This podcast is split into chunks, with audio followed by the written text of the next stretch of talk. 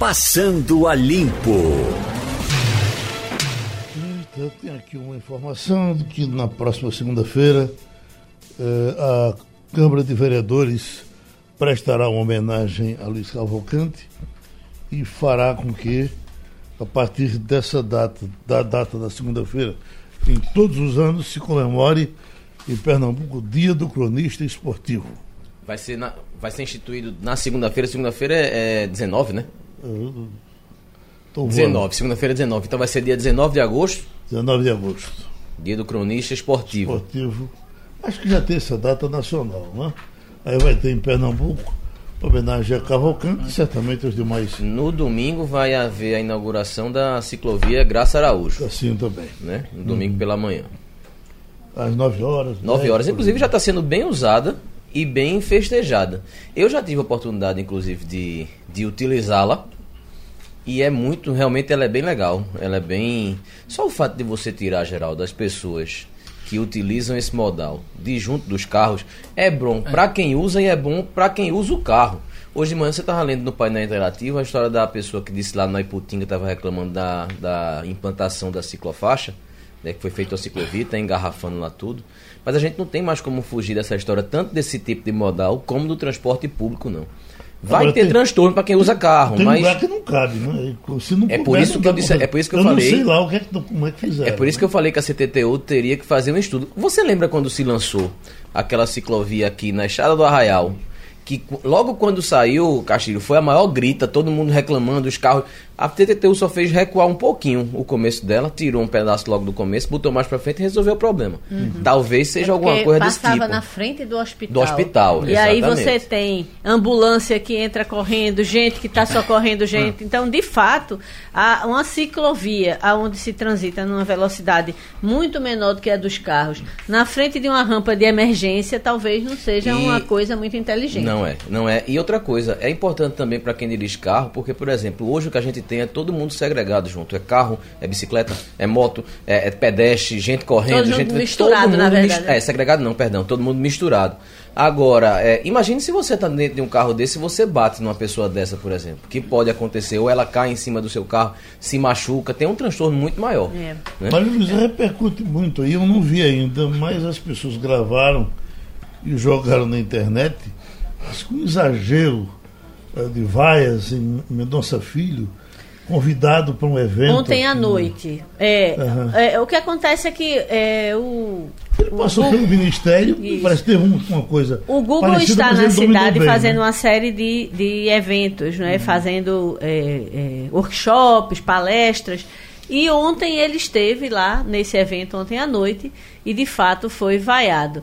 É, é, eu acho muito estranho. de uma forma exagerada. É, eu acho agressiva, estranho né? porque eu já ouvi, inclusive, declaração de pessoas que são ligadas à esquerda dizer que morrem de saudade de Mendonça Filho agora diante do quadro que nós temos no Ministério da Educação.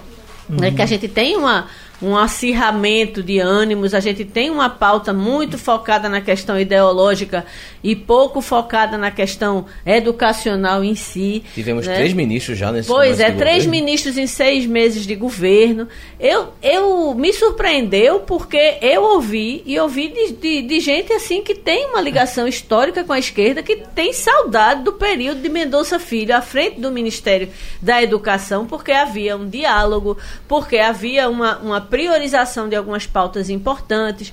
Alguns, alguns eh, ninguém pode esquecer que foi durante a curta gestão de Mendonça, que, que houve uma mudança extremamente importante na questão do currículo do ensino médio. Você tinha um ensino médio que encaixotava na cabeça dos meninos um monte de conteúdo que ele nunca ia usar para a vida.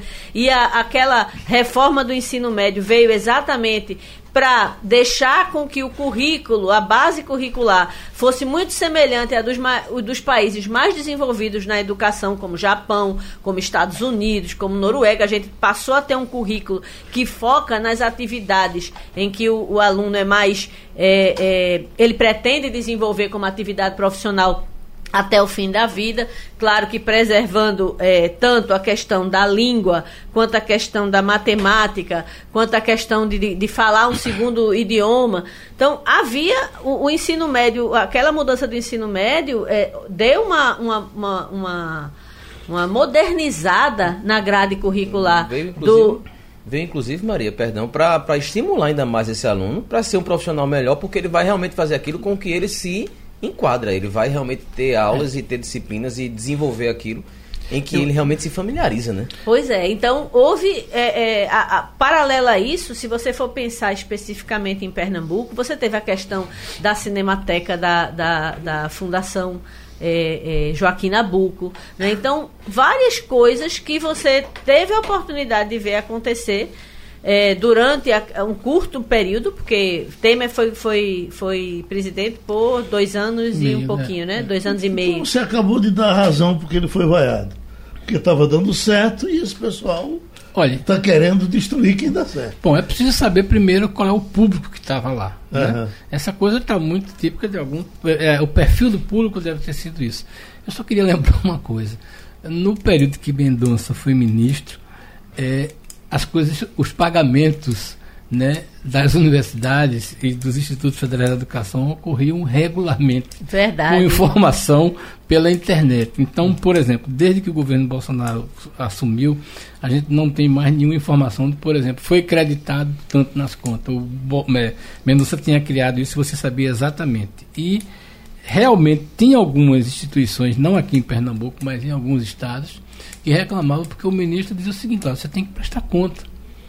E no governo Dilma tinha sérios problemas de, de universidade, dessa coisa, essa resistência. Agora, eu fico mais com a ideia o seguinte: é preciso ver que público estava lá uhum. para fazer esse tipo, porque pelo que a gente vê é uma coisa desproporcional, acho que talvez uma coisa deliberada.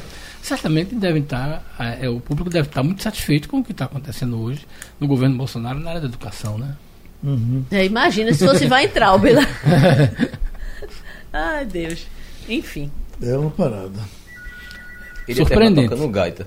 É verdade. Ia tocar uma gaita. Ou Singing in the Rain, é, né? É, com o guarda-chuva. Guarda Aliás, esse, esse, esse, o, o, Ministério tem, né? O presidente tem da Embratu toca sanfona, é, Von Treber é, toca gaita, e tem outros aí que tocam música também. É, mas esse, esse povo aí não é, não é gente do é, Bolsonaro. Não, acho que não, acho que não. Isso é gente do PT, aí não tem. Talvez alguma coisa mesmo. É, mas é por isso que eu estou achando, achando estranho. É, é, se for a, a, a, corrente mais à direita, não me surpreende. A corrente mais à esquerda talvez me surpreenda um pouco, porque eu já ouvi declarações diferentes desse uhum. tipo de, de, de, de, situação, assim, de, de, de, testemunho, de dizer que sente saudade do tempo de Mendonça Filho. Eu ouvi isso de uma pessoa que tem ligação com a esquerda. Enfim. Uhum. E ele pegou o Ministério da Educação numa fase de, de casa de marimbondo, conseguiu entrar e sair foi um dos poucos, poucos ministérios atritos, né? em que você não teve uhum. é, é, descontinuidade das Exatamente. ações. Porque como o governo Temer teve aquele episódio que praticamente desmontou o governo, que foi quando o presidente recebeu um certo empresário às 10 horas da noite no seu, na sua residência oficial, é, aquilo ali desmontou o governo. E a educação foi um dos ministérios que continuou funcionando, continuou rodando. Castilho Moro deve sofrer nova derrota no pacote anticrime, que pode ir direto ao plenário. Quer dizer, Moro aos poucos está a proposta andando dele, devagar. É, o, né? que, o que surpreende nesse, nesse pacote é que, veja bem, ape, apesar do prestígio do ministro Moro e pesquisas de né, na internet mostram isso, que apesar desse bombardeio todo, ele continua sendo o ministro mais prestigiado no governo Bolsonaro. É, no Congresso, ele está sofrendo esse tipo de pressão muito forte. Se a gente comparar o pacote que ele mandou com o pacote que vai a plenário, é uma, uma, uma, um corte muito forte. E aí, veja bem, é, os deputados estão se aproveitando disso. Então, é uma, é uma, é uma, uma, uma uma perda de alguns artigos importantes, talvez não descaracterizando o pacote, mas é todo dia tem uma coisinha. Desde que chegou na comissão, que vão cortando aqui, vão cortando ali.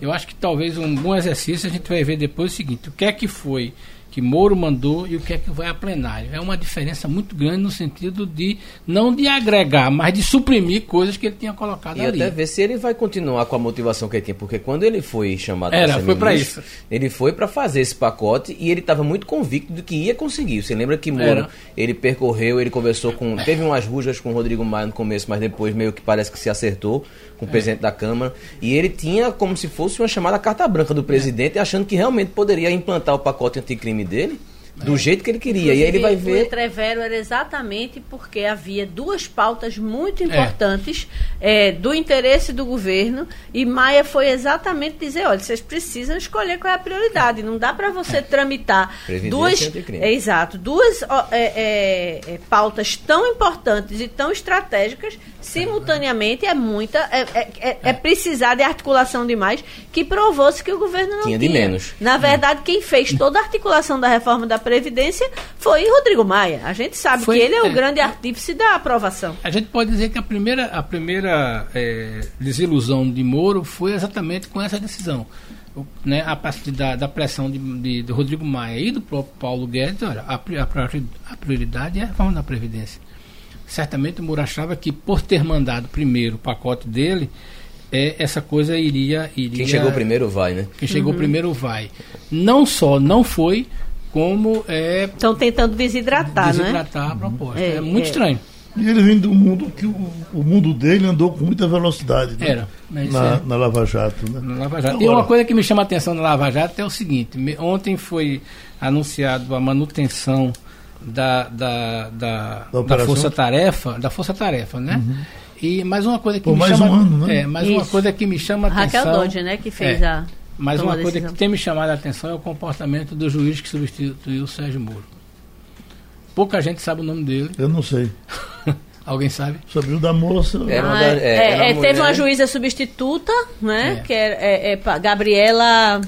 É. Ah, é, e aí, no lugar de Sérgio Moro, ficou um juiz antigo que, que, que, recebeu a vara. Tem continuado distribuído. Normalmente a, a, a vara continua funcionando né? E você não tem conhecimento daquele espalhafatoso. Tanto uhum. que o noticiário hoje está em cima. Luiz Bonar. Pronto. É o, do, do, é o atual, é o atual substituto. Da, juiz, é. Aliás, é o juiz, né? Não é mais o substituto. É, ele não é substituto. Ele, então, ele é, tem, recebeu, herdou 38 ações ligadas à Lava Jato. E continua funcionando. Alguns caras que tinham caído em desgraça, aos poucos vão tomando fôlego. Está aqui, o Jornal do Comércio até traz hoje, ó.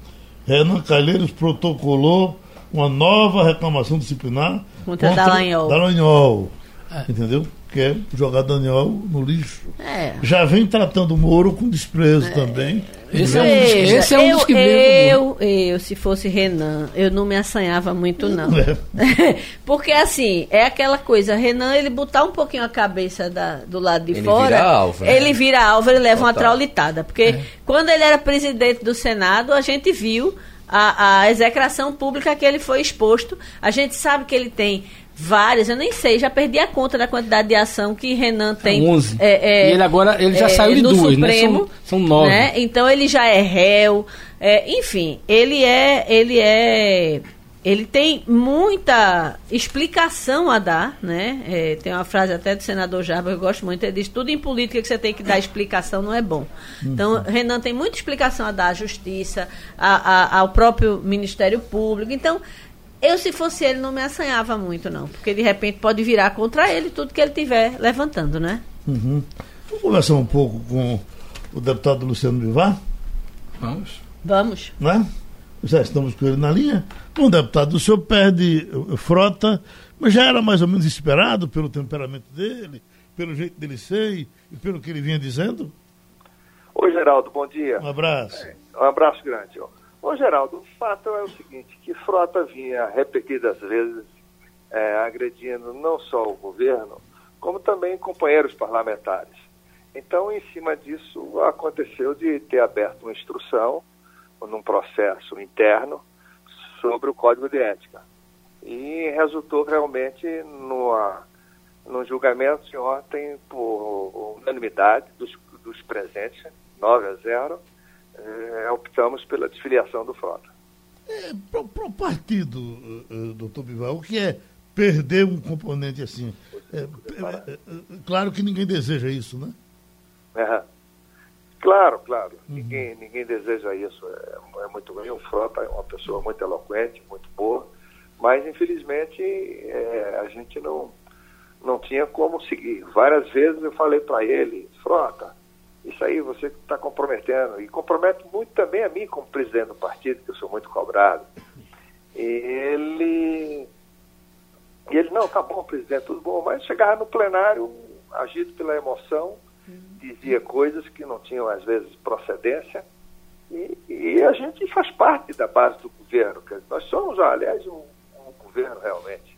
Nós temos é, o presidente Bolsonaro é, ser avaliado da forma como ele avaliou e depois dizer que 30% dos parlamentares do PSL tinham, tinham comprometimentos outros.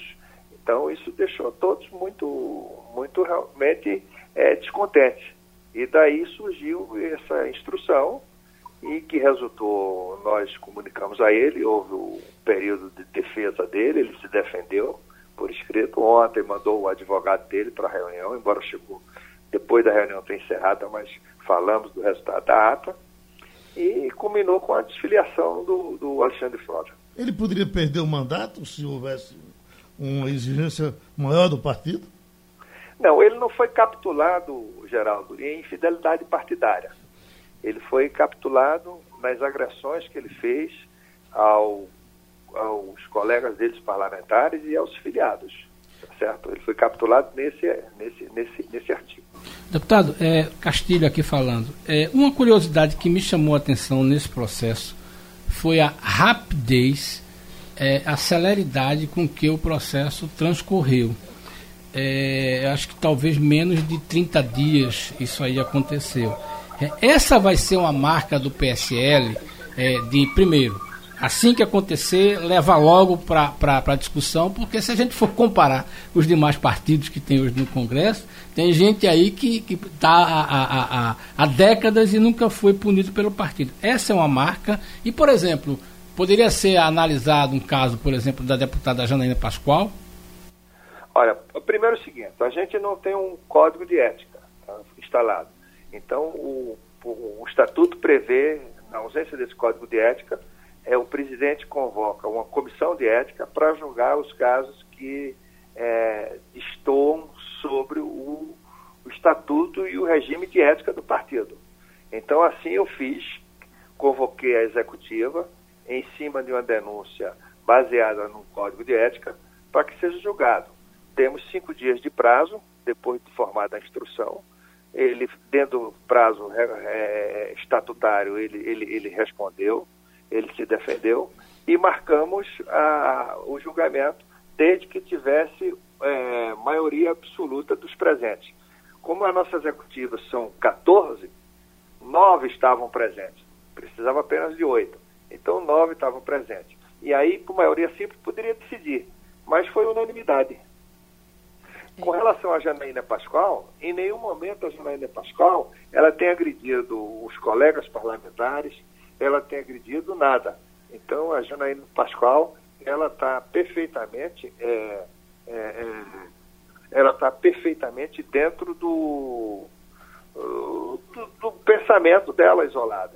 E ninguém pediu para ela para nenhuma para nenhuma investigação ou requerer contra a Janaína um problema de ordem de infidelidade partidária. Então, não temos por que a gente levar Janaína a esse julgamento. Deputado, Maria Luísa aqui na, é, é, falando, é, com relação a essa, essa celeridade da punição que, que Castilho está se referindo, é, chama atenção também o fato de que Alexandre Frota ele se aproximou muito do é, governador de São Paulo, João Dória, e ele, na, nas últimas eleições, ele mostrou ter uma, uma densidade eleitoral respeitável. Isso preocupa o PSL de alguma forma naquela, é, naquele reduto eleitoral onde a votação do partido foi tão expressiva?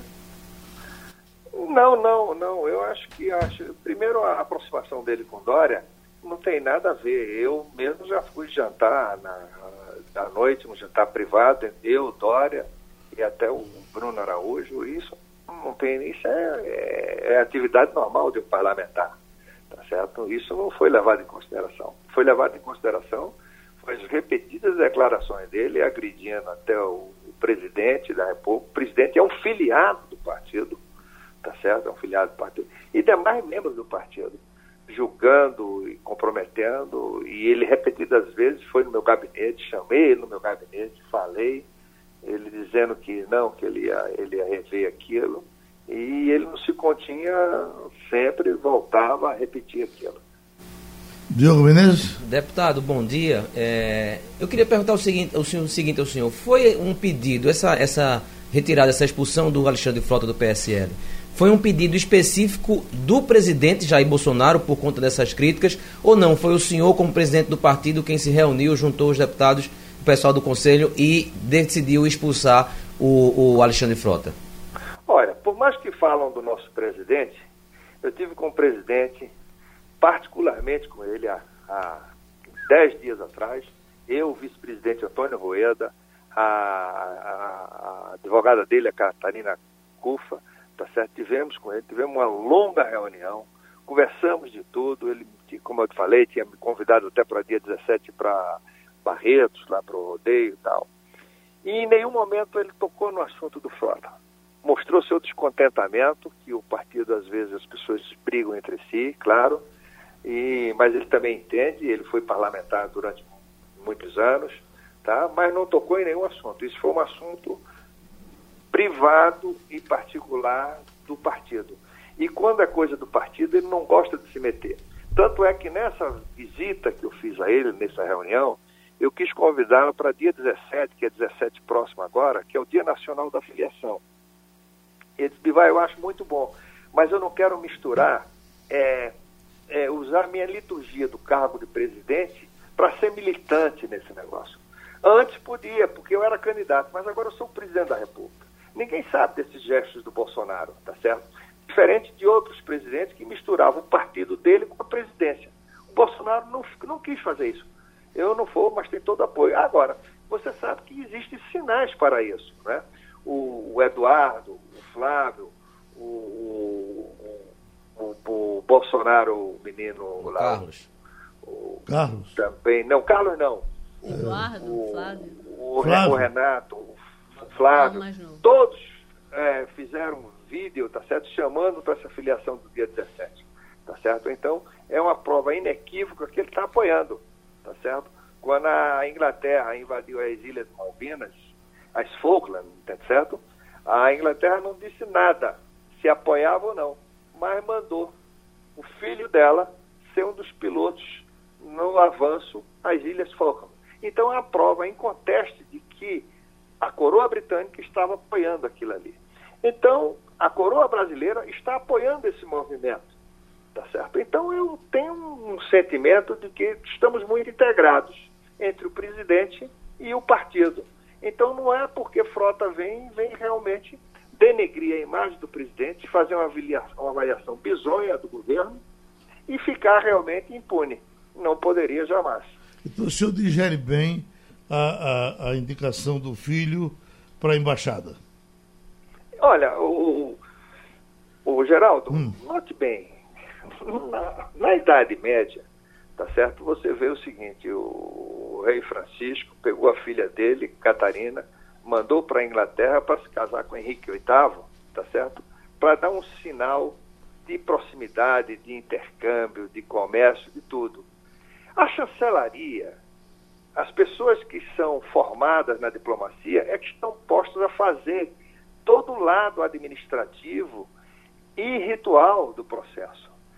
A- o envio de um, de, um, de, um, de, um, de um embaixador, necessariamente, constitucionalmente, não precisa passar pela, pela escola do Itamaraty.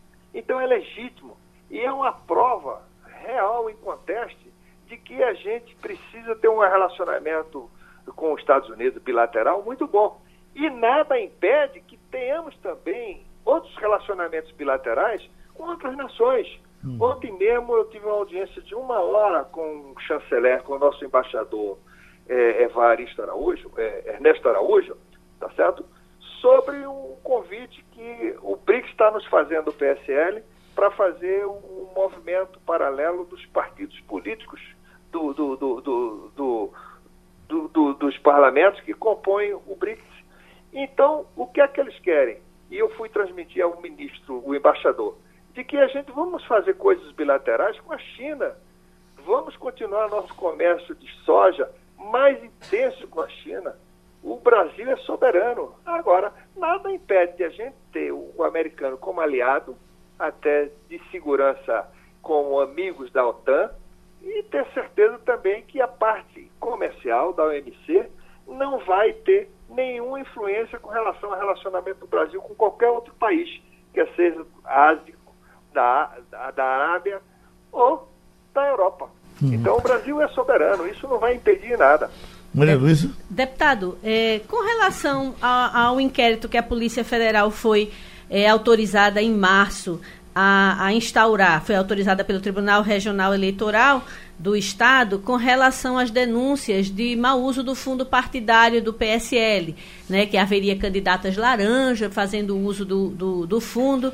É, como é que, qual é a atualização que a gente tem? Porque de lá para cá, essa, essa, essa, esse procedimento ele não tem tido, ele tem sido mantido, acredito, em sigilo. Tem alguma atualização desse procedimento? Olha, como você disse, é, é mantido em sigilo, porque como nós não sabemos do que é que se trata, todos os partidos políticos hoje no Brasil, por determinação, eu acho que uma determinação sem um bom senso político do TSE de legislar é, na causa eleitoral, determinou cotas financeiras e cotas de gênero. Então, não fez sentido isso. Então, todos os partidos, para manter essas cotas de gênero, tinham que ter 30% no mínimo, ou de homem ou de mulher. E o que é que aconteceu? É, se você tivesse 10 homens como candidatos, tinha que ter três candidatas mulheres. Se você tivesse só duas candidatas mulheres, você tinha que cortar pelo menos três cabeças de homens como candidato.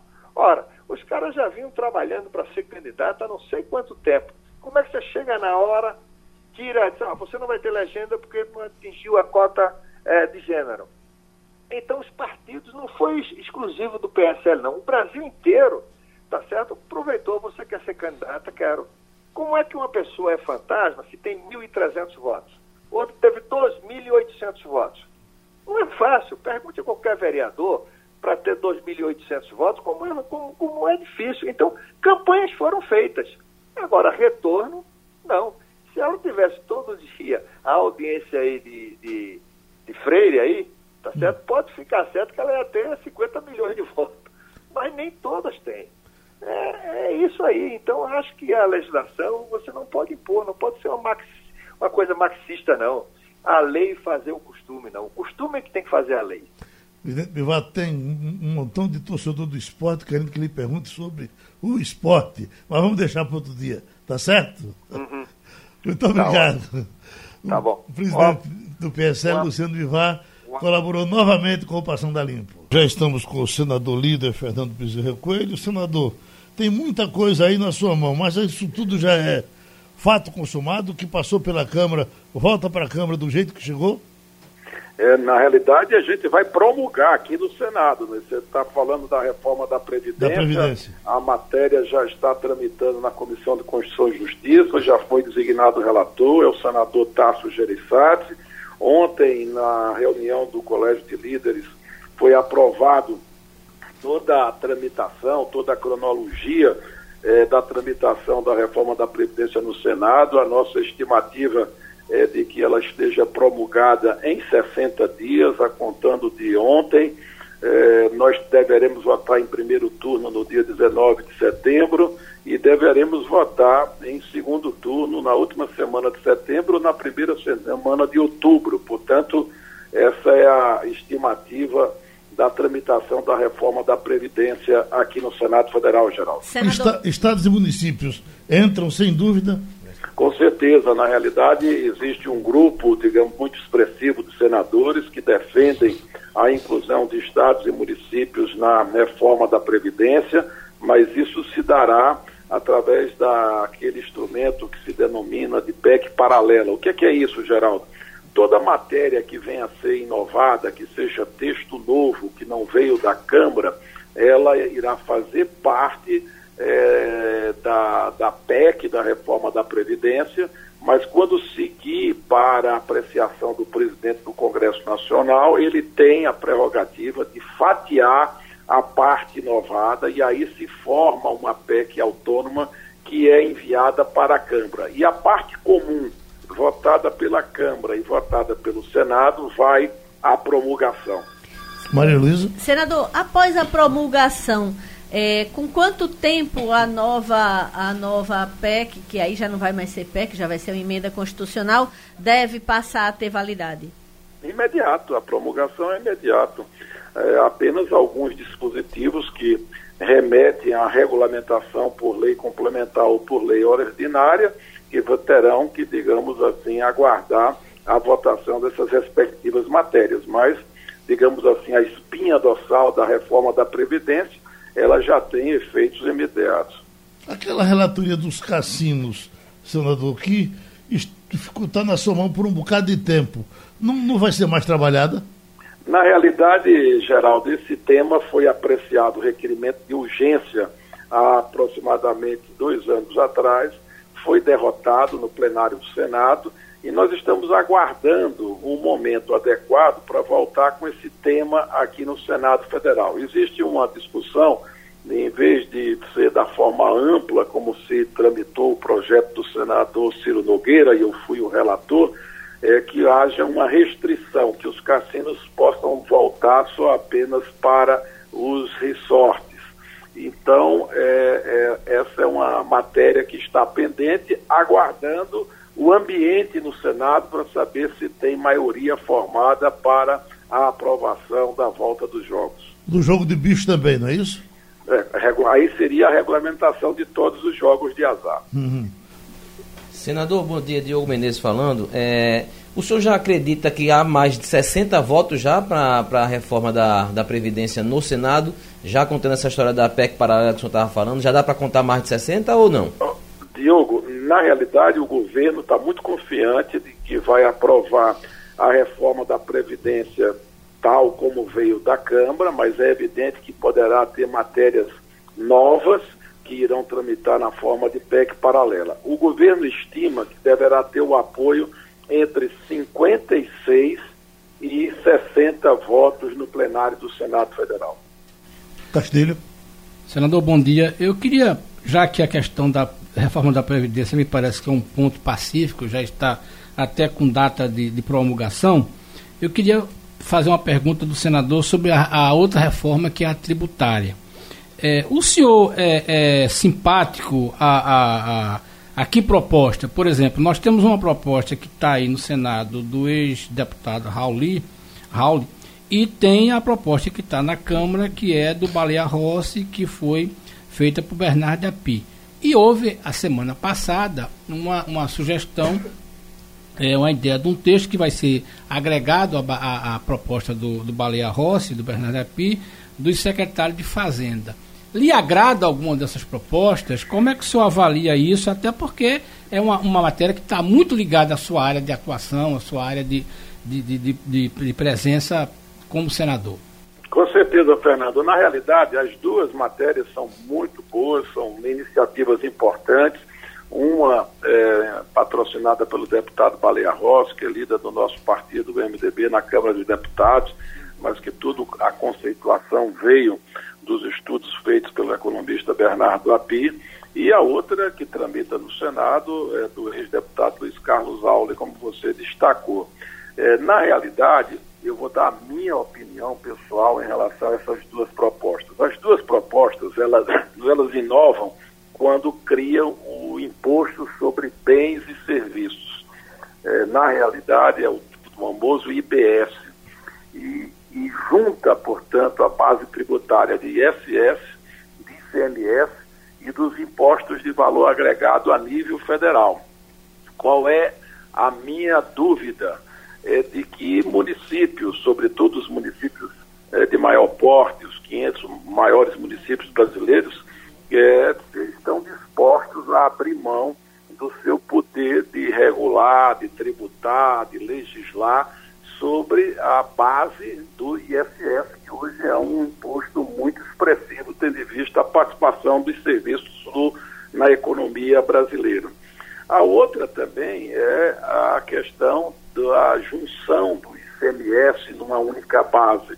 Os estados topam juntar é, a base federal do IPI, por exemplo, e do ICMS do ISS, desde que a gestão seja dos estados. A União já se manifestou contrária de que a gestão terá que ser federal e a partilha obedecer os critérios que possa garantir as receitas para estados e municípios. Portanto, já está colocado aí uma disputa e um certo conflito em função da proposta que se coloca. Eu acredito que a proposta do governo é uma proposta mais factível, porquanto ele defende a unificação apenas dos impostos federais e mantém uma regra de adesão. Na medida que esse imposto federal de valor agregado ele se mostre, portanto, é, adequado, correto, mais simples, os estados poderão aderir ao longo do tempo. Então, está é, é, tá iniciando as discussões, é importante o posicionamento dos governos estaduais para esse tema, sem o apoio deles, a chance de prosperar é muito pequena, mas, de fato, o sistema tributário brasileiro precisa de uma ampla reformulação na direção da simplificação e da racionalização. É um Senador. ritual de sistema tributário que termina inibindo os investimentos. Senador, um, qual é a sua opinião a respeito da volta da CPMF, que é uma pauta que algumas das propostas é, é, coloca como sendo uma, uma alternativa aí tributária? Olha, na realidade, o presidente Rodrigo Maia e o presidente Davi Alcolumbre já se colocaram contra a criação da CPMF. O presidente Bolsonaro também. Então, é, é, acho que a gente precisa aguardar a materialização da proposta por parte do ministro Paulo Guedes, se a CPMF vai estar dentro ou não, para que a gente possa se posicionar. Mas, de antemão, a resistência será muito grande dentro do Congresso Nacional. Pronto, a gente agradece outra vez ao senador Fernando Bezerra Coelho, que colaborou aqui com o Passando da Limpo. Eita, já estamos com o doutor Marcos Alencar advogado trabalhista, e temos que tirar algumas dúvidas a partir da aprovação dessa medida liberdade. Como é o nome dela? Liberdade é, econômica. Né? Liberdade econômica. Isso. É liberdade econômica, é liberdade trabalhista. O que, é que tem a ver liberdade econômica com tanto trabalho, doutor? É, bom dia para todos, Geraldo. Bem, eu acho que não tem nada a ver, né? Isso é aquela história do Jabuti, que colocaram é, alguns pontos é, de alteração da CLT nessa MP 881, que está sendo apelidada de liberdade, MP da Liberdade Econômica. Mas eu não vejo isso também, Geraldo, como é, uma reforma trabalhista ou mini reforma trabalhista. É evidente que deveria ser tratado num projeto de lei específico. Não acho que deve misturar a questão de trabalho com a econômica. Mas eu vejo como alguns pontos aqui positivos de avanço. É, a exemplo da carteira de trabalho eletrônica. Isso é um avanço muito grande, porque nós teremos carteira de trabalho agora emitidas né, pelo Ministério da Economia em meio eletrônico. O papel passa a ser uma exceção.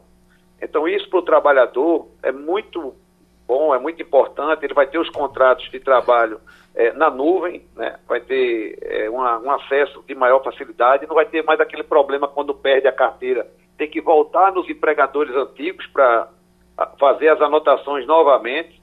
Então, assim, eu acho isso uma medida excepcional. Essa questão do registro de pontos também é somente para empresas com mais de 20 funcionários. Eu também acho que isso é uma coisa boa, porque desburocratiza, facilita, apesar de entender isso como uma opção uma mera opção, porque eu vejo o registro de ponto como uma proteção do empregador e não só do empregado. Eu acho sempre, eu sempre aconselho a que se registre, mas isso aqui desburocratiza, né? E essa questão do E-Social, que ficou claro que vai separar a base fiscal da base previdenciária e trabalhista.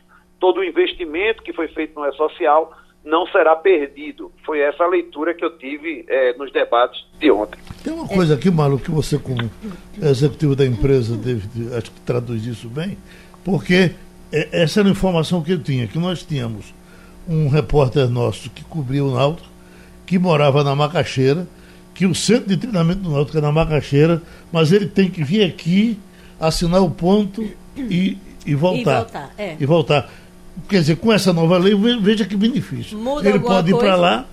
Não, é, é, é, isso, isso muda veja... alguma coisa? O apontamento remoto ele passa a ser permitido, doutor Marcos? Não, veja só. essa questão aí, esse exemplo concreto que você está tá dando, a pessoa pode ter um cartão de ponto externo. Né? Tem muitas pessoas que trabalham, por exemplo, numa empresa de colocação de esquadria em, em prédios ou em casas. Se a empresa está lá em Olinda e ele, ele pode começar o trabalho dele em Boa Viagem, ele vai pegar o cartão de ponto externo dele vai abrir a jornada. Se ele terminar na empresa, ele bate no ponto da empresa. No final do mês é somado o cartão de ponto externo com o cartão interno. Esse procedimento a lei já permite. O que essa mudança trouxe aqui foi a desop é, é, passa a não ser mais obrigatório, só a partir de 20 funcionários. E a lei atual era a partir de 10. Então, quem tinha até 10 não precisava ter registro de ponto. Se o fiscal do trabalho chegasse na empresa e você tivesse 11 funcionários e não tivesse controle de ponto, poderia sofrer uma autuação. é isso que muda. Doutor Marcos, muda alguma coisa com relação na relação de trabalho do empregado e empregador doméstico? Eu falo, por exemplo, registro de ponto, o E-social, que é uma coisa que muita, muita, muito empregador teve que aprender a fazer e que não era exatamente um sistema simples de usar. Você tinha muitos passos, a interface não me parecia muito amigável. O que é que muda nessa relação do empregador doméstico com o empregado doméstico, com essa MP e com a, a, a que vai virar lei, não é? Porque tá, foi, foi enxugada exatamente para passar por aprovação. Pois é, essa pergunta é interessantíssima, porque o, o, empregado doméstico, ele apesar de ter sido equiparado à urbana, ele tem um artigo específico para ele. Todos os empregados domésticos precisam registrar ponto. A residência pode ter um funcionário que precisa registrar ponto. Pode ser que, com essa alteração aqui, ninguém sabe como é que vai ser a redação final, porque ainda vai para o Senado, de que só a partir de 20 funcionários, pode ser que as residências né, sejam dispensadas disso. Mas hoje não tem que, todo mundo tem que ter controle de pontos. E quanto a essa sua segunda indagação do E-Social, o problema é que o E-Social foi testado com os empregadores domésticos, por conta do impacto ser menor. Se houvesse erro, era de poucos empregados. E aí teve todo aquele trabalho de implantação, de cadastramento, isso aí traumatizou muito os empregadores. Mas depois o sistema se mostrou muito fácil, muito simples, porque você emite aquela guia, já está tudo consolidado ali, você é só pagar através do código de barra. Então isso aí facilitou bastante. Mas resumindo, não, não muda no primeiro momento nada a relação empregador doméstico e empregado. Diogo Menezes. É, doutor Marcos, bom dia. Deve ter uma mudança também aí a respeito dos trabalhos nos domingos e feriados. Tem algumas categorias que não trabalham é, nesses dois dias, seja domingo, seja feriado. A partir de agora, fica permitido para que todo mundo possa trabalhar, não quer dizer que todo mundo vai trabalhar, mas agora é permitido que todo mundo possa trabalhar também no domingo e feriado? Pois é, isso é uma lei de 1949, é a 645 49. É a lei que trata do repouso semanal remunerado. Ela diz que a cada três semanas tem que a folga ser um domingo. Com a MP agora, a proposta é a folga de um domingo ele aconteça no intervalo máximo de quatro semanas. Queriam sete, mas foi reduzido para quatro. Tá? Agora, pela reforma trabalhista, o direito negociado, que é a sua primeira indagação aí, do, da norma coletiva, está acima do direito legislado. Então, por exemplo, os comerciários podem criar uma cláusula no instrumento normativo dizendo nós não vamos trabalhar os domingos. É, a cada quatro semanas, e sim a cada três semanas a gente vai ter direito a uma folga, ou a cada duas semanas. Entendeu? Uma categoria específica pode dizer, nós vamos folgar sábados e domingos. Então, isso aí pode ser feito, e é a grande conquista da reforma trabalhista é isso. Por quê? O direito negociado ele é rápido. Os sindicatos sentam numa mesa, elegem uma cláusula, assinam, registram no Ministério do Trabalho, lá no mediador, e a partir do dia seguinte ela está valendo. Então, por isso que eu sempre defendi a reforma trabalhista, por conta dessa agilidade. E, indo a esse ponto, a categoria que se sentir ofendida em relação a essa ampliação da folga que tem que recair ao domingo, pode criar uma cláusula voltando ao texto da Lei 645 de 1949. Pronto, a gente agradece ao advogado Marcos Alencar nesse evento do Google no Centro de Convenções e passou por lá pela manhã e falou uh, uh, João Campos aplaudido tremendamente pela plateia que lá estava, né? sem nenhuma vaia, com, com, muita aceitação. Então acho que é mais ou menos isso. Não né? tem a, a partidarização já presente, até porque já falam que, que Mendonça Filho é candidato a prefeito do Recife na próxima eleição. Então, a um campanha do, um começou. dos pré-candidatos. Não, a campanha já começou faz tempo. É. Mas tem bastante pré-candidato. Eu acho que até a, a, consolidação mesmo das, das candidaturas em meados do próximo ano deve haver um enxugamento. Porque hoje já tem mais de cinco, né? Que já, já falam na possibilidade de ser candidato. O Castilho, sabe uma coisa que eu gostei? Até gravei um comercial aí ontem, não sei se vai sair é, dessa coisa da, da, manutenção do nome Bom Preço na, na, na verdade é a volta, nas né? lojas. É. A, a, volta, porque é, fazia parte da, da paisagem da cidade. Eu, quando passava, por exemplo, no IPE de Casa Forte, que é uma, uma, aquele império, né? E até porque o, o, o, estilo do Walmart é muito é muito cadeia. É, eu, eu, sempre aquele aquele monstrengo lá me faltou agora eu, vai, eu sempre, eu sempre é, é, conheço essa história e sempre conto dois fatos que me parecem interessantes. Uma vez eu estava entrevistando um presidente do Walmart e ele disse uma coisa que para mim foi balizadora. Ele disse: o Walmart nunca entendeu que no Brasil o seu nome uhum. é sobrenome. Então, assim como é, no Nordeste tinha que ser bom preço Walmart, bom preço forte, uhum. no Rio Grande do Sul teria que ser Big Walmart. Os americanos nunca entenderam isso. E aí forçaram a barra de querer botar uma marca que não tem nenhuma idade, idade que para o cidadão como é Walmart, uhum. não é Walmart, né? é Walmart, Nesse caso do bom preço, é, é aquela história. Isto não foi construído da noite para o dia. Uhum. Bom preço é uma marca que virou substantivo. É. Eu, em Pernambuco diz assim: Castilho. eu não vou passar uma Eu não vou para o supermercado fazer bom preço. Vou fazer bom preço. Eu vou fazer bom preço. Tem três bordões é. É, ligados ao grupo Bom Preço que frequentaram muito a minha vida. Um foi eu vou fazer bom preço. Fazer bom preço. O outro é quer moleza vai no balaio. Né? E quando alguém faz uma coisa boa por você, em vez de dizer obrigado, você diz, você ganhou tantos pontos no Bom Clube. Veja não bem, sei então, se acontece com tipo você. Coisa, esse, isso aconteceu. Isso é uma coisa que está impregnado. E aquela história, não é só de Pernambuco, não. Você chega nos outros estados do Nordeste, essa coisa está muito forte. É, a Bahia tem uma presença muito forte. E agora, veja bem, os americanos não entendiam isso. Agora, eu acho que aí tem muitos analistas que já falaram sobre isso. É o seguinte: qual é a grande dificuldade? É, o Walmart entendeu que preço baixo todo dia, uhum. né? No conceito de que na Europa as pessoas vão ao supermercado comprar comida todo dia. Nos Estados Unidos as pessoas às vezes não têm muito isso, mas em algumas capitais, em algumas cidades vocês vão ali, tentando vender isso no Brasil. No Brasil, as pessoas vão no supermercado, às vezes, uma vez por mês, e vão no supermercado de bairro, e ninguém gosta de ir para o supermercado todo dia, salvo as pessoas que não têm outra ocupação.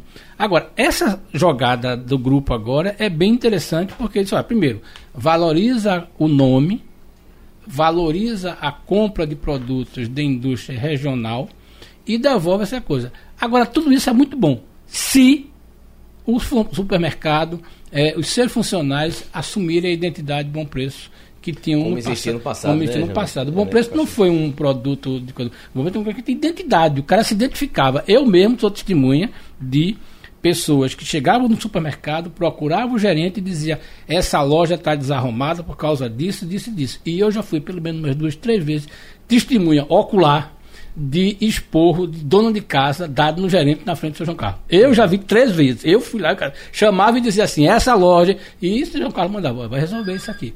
É uma coisa que eu fui testemunha disso. É, Diogo, é, é, o impeachment do presidente, do, do, do prefeito de Camaragibe, Foi aprovado, né? Foi aprovado. Segundo, é, né? o segundo, segundo processo. pedido, o né? segundo O pedido, pedido, foi é. aprovado ontem. Foram nove votos a favor. Teve uma abstenção por conta de saúde somente. Nosso Jamil do Melo acompanhou no blog o tempo todo, outro pela manhã. Tá- Vai se iniciar agora o trâmite, Geraldo. Para se pedir a defesa do Meira, né? Ele vai ter direito a se defender para poder ser aberto esse processo, para ser aberto o processo de impeachment e saber se ele vai realmente sair do cargo, ser impeachmentado, como se diz, ou não. A gente está acompanhando. Veja, ah, Geraldo, nove votos a favor, é, somente uma abstenção.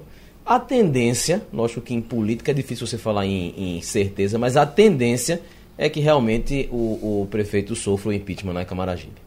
E a gente está acompanhando, o Jamil está o tempo todo, é, a nossa editoria de política também do Jornal do Comércio o tempo inteiro. É, a Mas tendência é não- que isso aconteça Não há mesmo. mais clima para ele, né? Não é possível. Não tem, é, é, não tem. Ele já, ele já não tinha o clima quando ele né? estava O lá, né? município está quebrado. Ele não tinha já clima quando ele estava lá, ele não tinha uma boa relação com a vice-prefeita, que é quem está hoje, que é a Nadege Queiroz. É, o Coitado, município tá como, se arrastando. o município não, não como, tem dinheiro para nada. como né? Maria é disse buraco aqui, em todo canto. completamente quebrado, não tem dinheiro para a saúde, está faltando para educação, está faltando para a estrutura. Ou seja, Camaragibe está numa situação muito, mas muito complicada mesmo. Estão vendo aí a hora? Pronto. Acabou passando ali. Aê! Passando a limpo.